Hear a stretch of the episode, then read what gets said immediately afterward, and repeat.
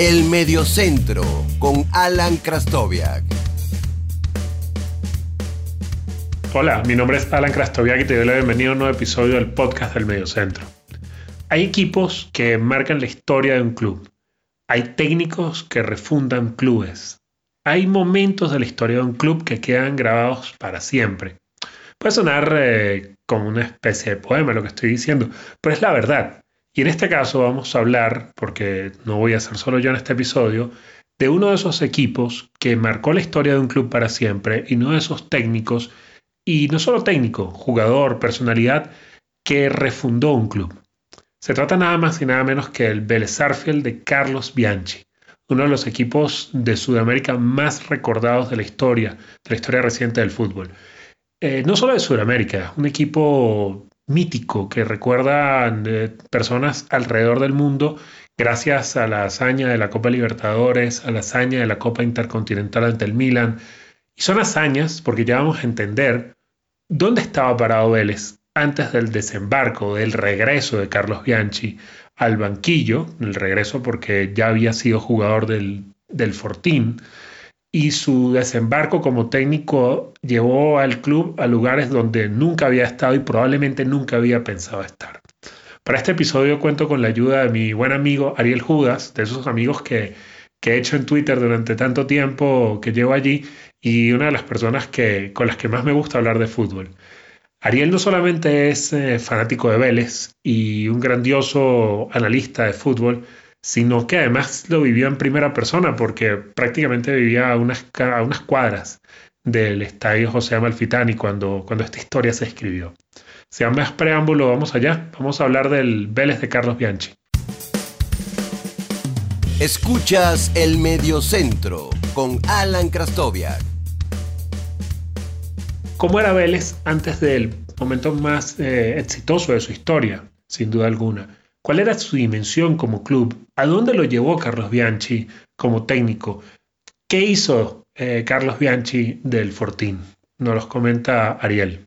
Vélez siempre fue un buen equipo, un equipo que compitió, mejor o peor, pero siempre compitió, pese a ser un equipo considerado por su popularidad previo a Bianchi, sobre todo chico, y lo era. Eh, solo descendió una vez y hace muchísimo tiempo, en el año 40, 1940. No tuvo suerte con el tema de los campeonatos, solo ganó un campeonato nacional, un viejo formato de competición en Argentina en el que se mezclaba, se combinaban a los equipos de primera división con campeones provinciales o regionales, un torneo más o menos similar a lo que hoy es el Nacional B, Nacional B creo que es más duro hoy en día, pero había algo de eso en el, en el viejo torneo nacional. Había un torneo metropolitano, que era el torneo de primera, y luego un torneo nacional, en el que se juntaba o se agregaba a los equipos de provincias. Bueno, Vélez solo había ganado un nacional en el 69 y luego había estado en la batalla, mucho, em, pero sin coronar con algún título. Eh, lo que representa Bianchi, lo que representó Bianchi su llegada a Vélez fue, primero, un cambio competitivo brutal. Un equipo que era bueno pasó a ser un equipo campeón y campeón consistente, que daba batalla durante varias temporadas, varios campeonatos. Obviamente eso se prolongó cuando Bianchi se fue a Europa y luego asumió Boca. Vélez siguió siendo un equipo competitivo, básicamente o gracias a esos años de refundación, vamos a llamarlo de esa manera, que hizo Carlos Bianchi con, el club en el cual jugó en Argentina. Em, lo deportivo está claro, lo que aparte eh, potenció o, casi casi creó Bianchi es un cambio de actitud del club en general y del hincha, muy, muy en particular, muy especialmente ahí. Eh, no es que el hincha de Vélez estaba oculto, pero no se hacía notar demasiado. A partir de la llegada de Bianchi, lo que se notó, yo vivía muy cerca del estadio, a unos mil metros del estadio, o sea, en el barrio, en pleno barrio de, de Vélez, zona de influencia de Vélez, y lo que se comenzó a ver desde la llegada de Bianchi y los éxitos que el equipo iba consiguiendo fue un cambio de, de mentalidad, un orgullo más patente, evidente. Gente vistiendo la camiseta, gente eh, declarando de manera más abierta que era hincha de Vélez. El, el, hincha de Vélez no estaba acostumbrado a eso y el resto de los hinchas tampoco.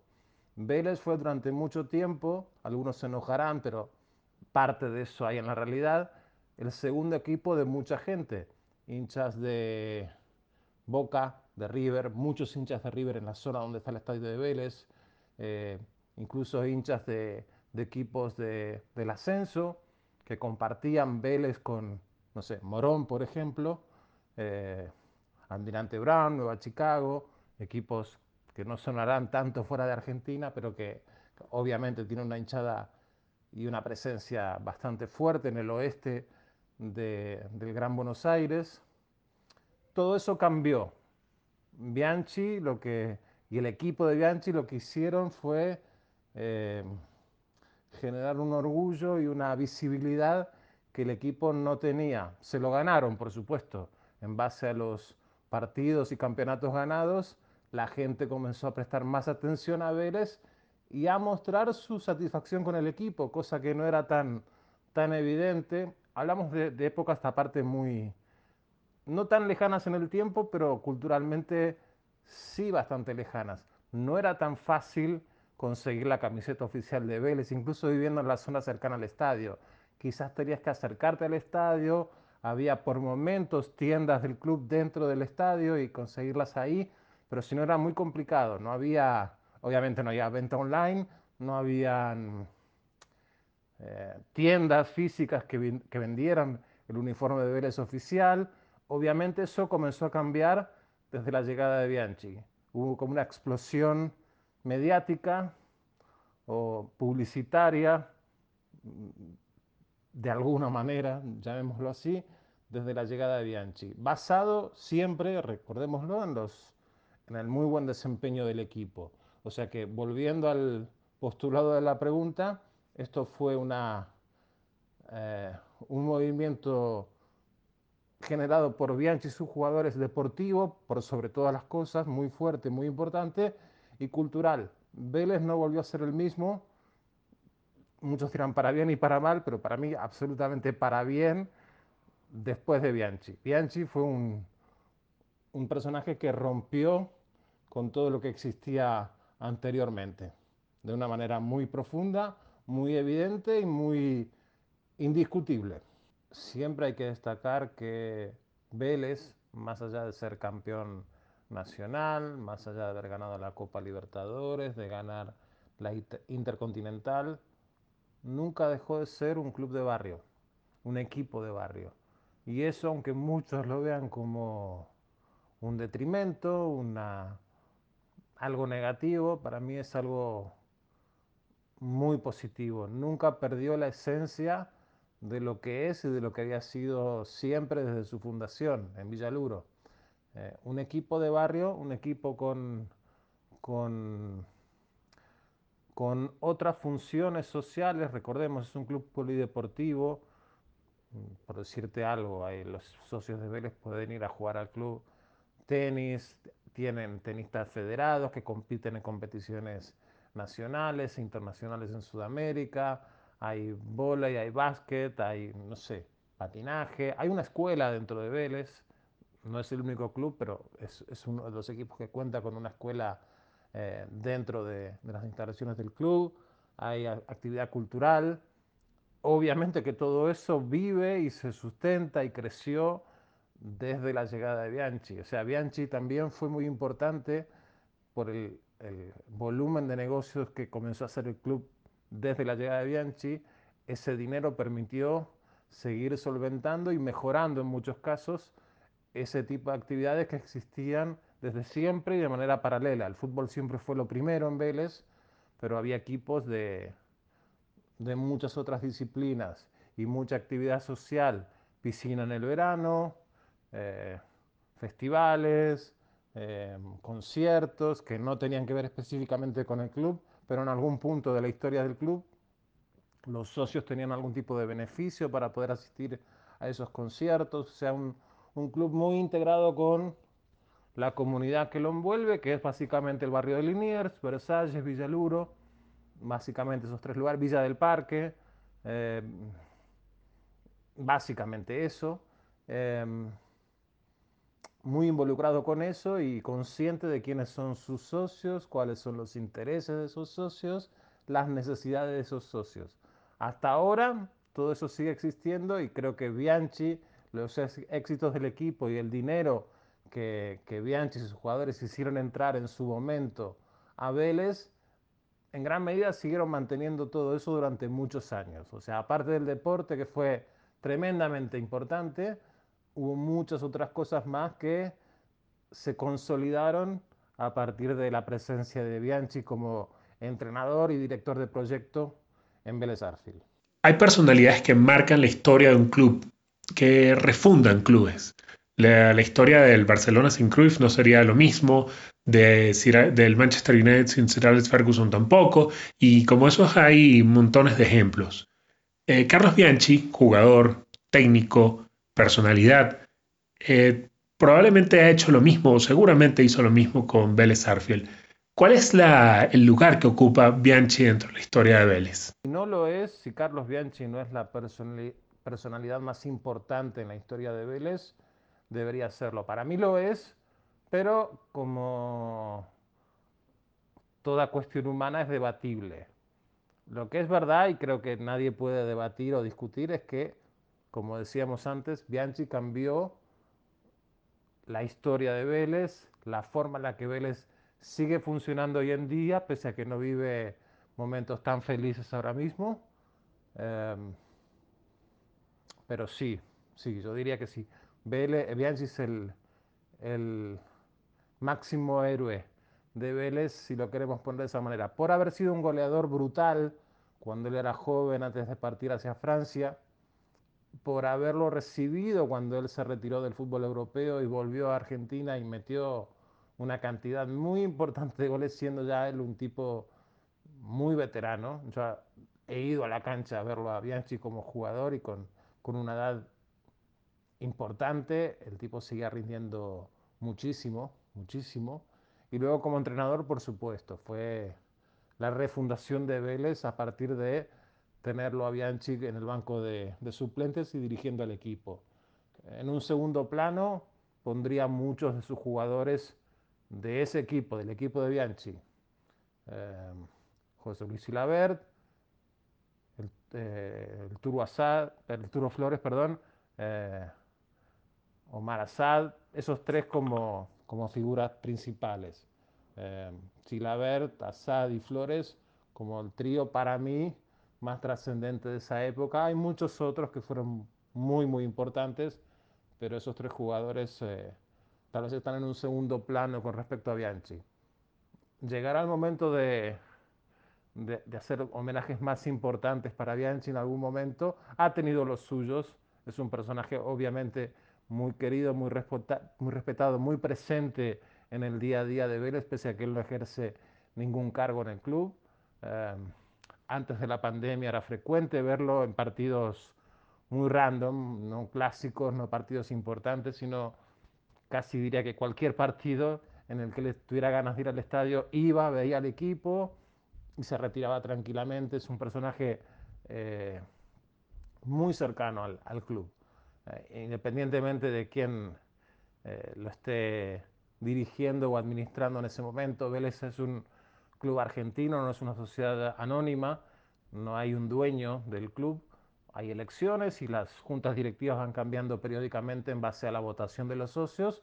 Bianchi no se ha, no se ha comprometido claramente con, con, ninguno, más allá de lo que hizo en su época como entrenador.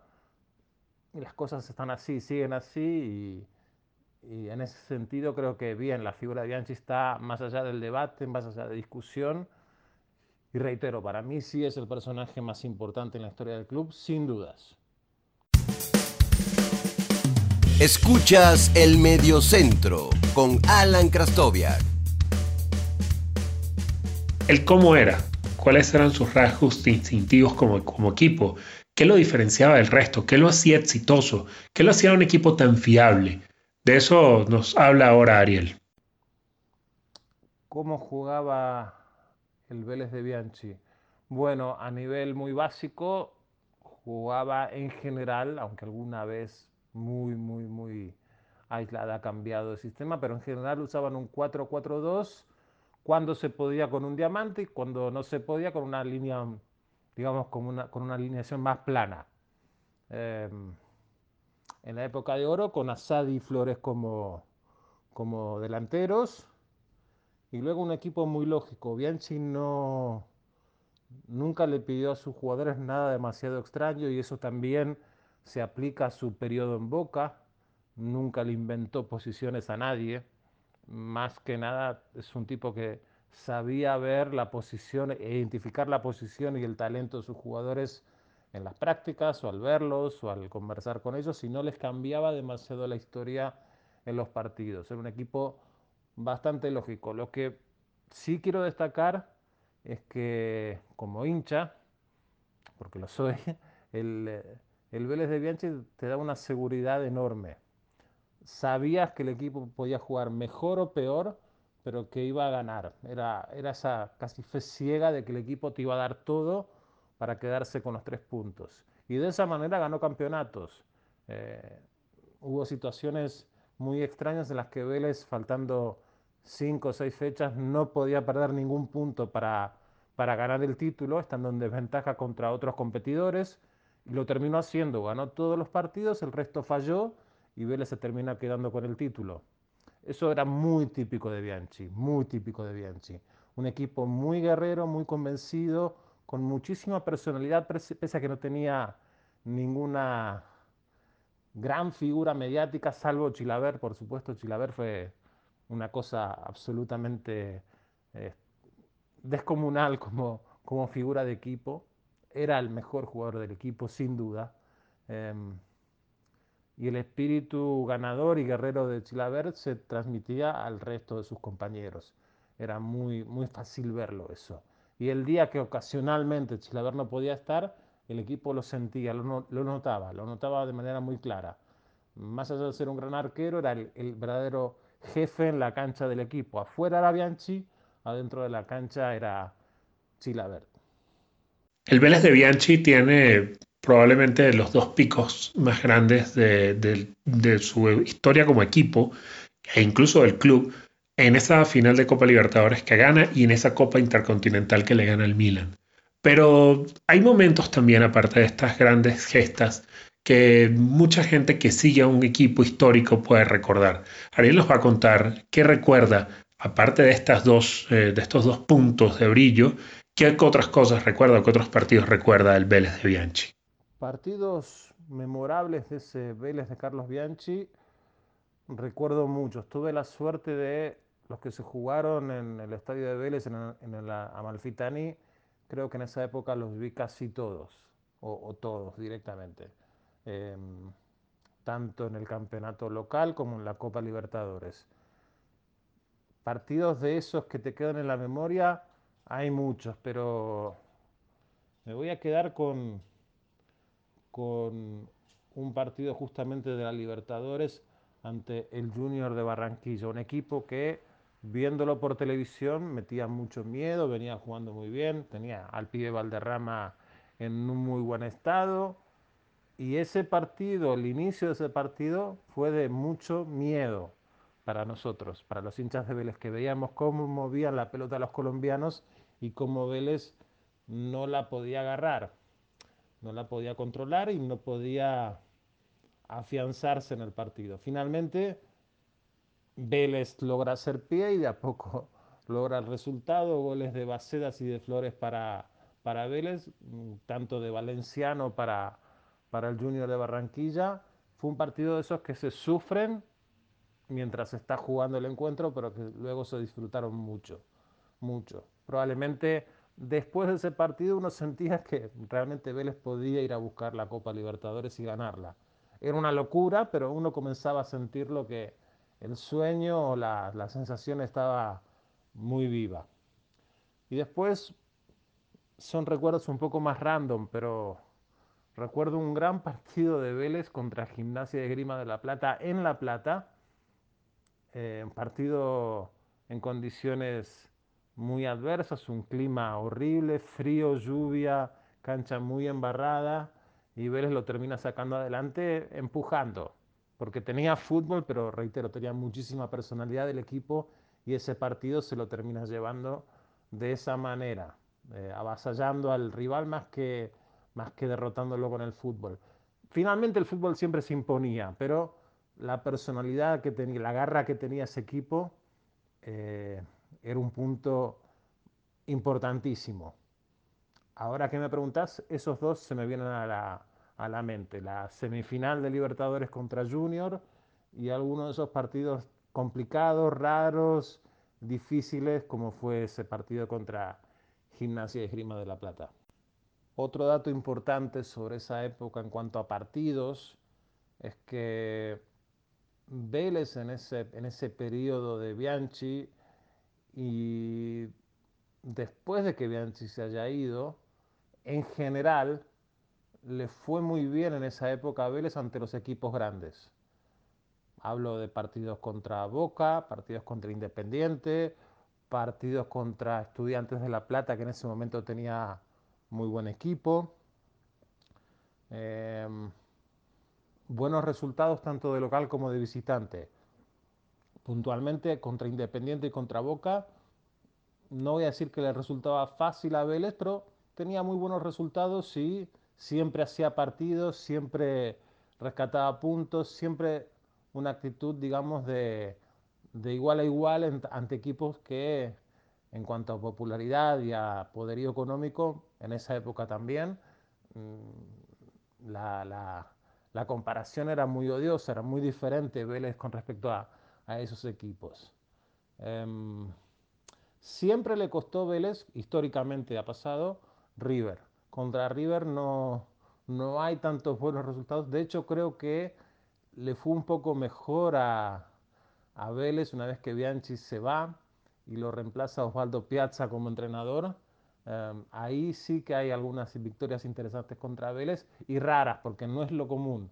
Vélez, eh, su, su, némesis, digamos, eh, sobre todo en los últimos 20 años y más, pero tengo más recuerdos de eso, los últimos 20, es River. Siempre es un partido muy complicado de ganar, muy complicado de competir, eh, pero en términos generales, otra cosa que identificó a Bianchi es que fue muy competitivo ante equipos que siempre le causaron problemas y contra los que habitualmente perdía. Reitero, Boca Independiente, creo yo, como ese es el recuerdo que tengo ahora mismo, eh, equipos con los que se podía competir mejor desde Bianchi en adelante y, obtener buenos resultados. Pero el Vélez de Bianchi no era solamente Carlos Bianchi, había una serie de futbolistas muy particulares, eh, con rasgos muy distintivos, que hacían eh, el soporte de ese Vélez, de ese histórico Vélez. Ariel nos va a hablar de ellos.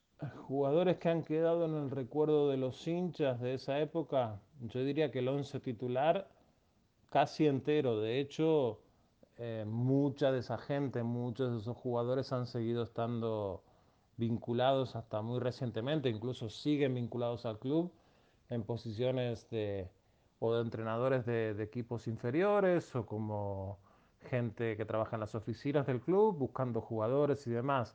Esa generación quedó muy, muy eh, afincada en, en, el club, merecidamente creo yo, pero, pero bueno, en gran medida porque fueron parte del equipo que, que, forzó, que forjó perdón, eh, Carlos Bianchi en esa época.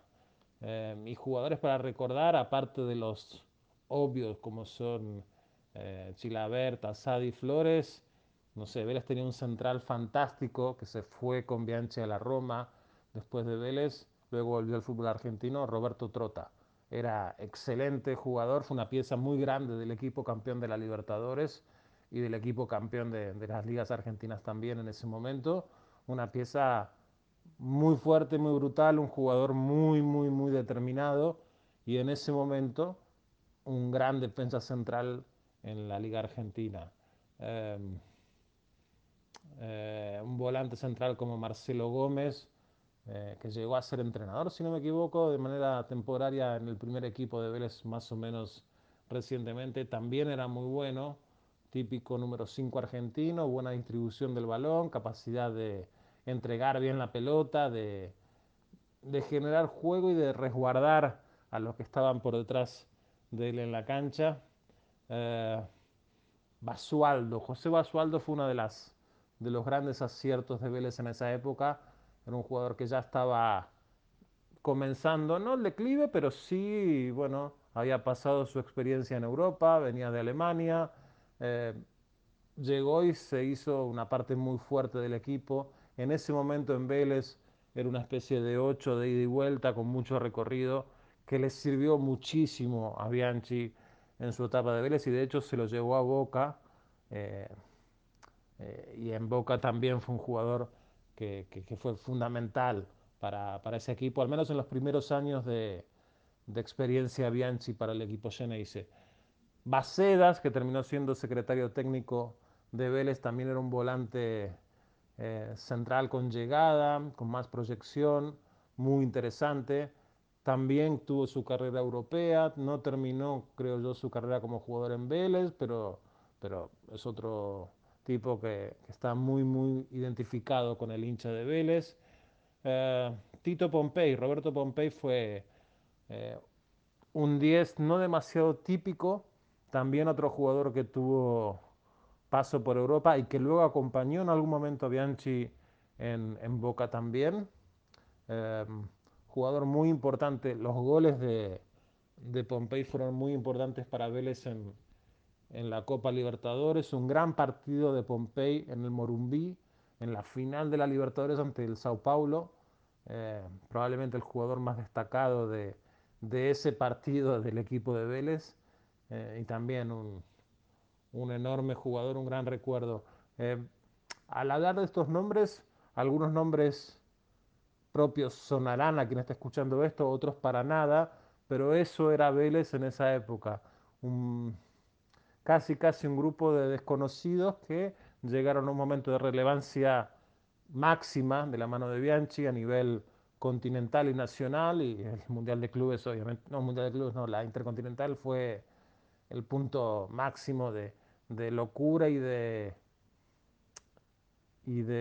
asombro por parte del mundo de encontrar ese equipo del que nadie sabía nada, eh, derrotando a un Milan súper poderoso como era el Milan en esa época.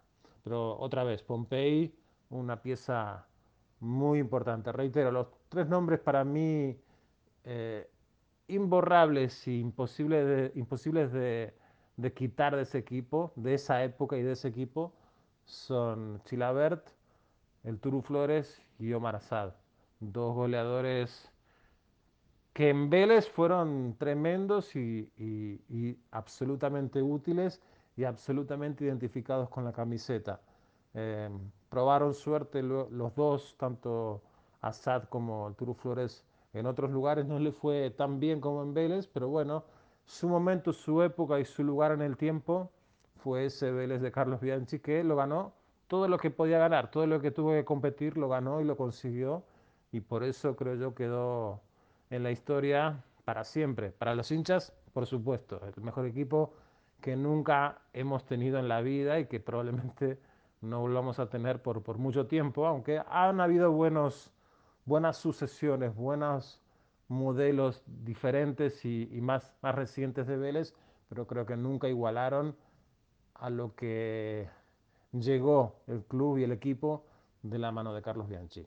Les agradezco como siempre haber eh, llegado hasta el final de este episodio. Espero que lo hayan disfrutado tanto como lo hice yo hablando con, con Ariel de uno de los equipos más históricos, más míticos de los últimos 50 años en el fútbol argentino, sudamericano e incluso mundial.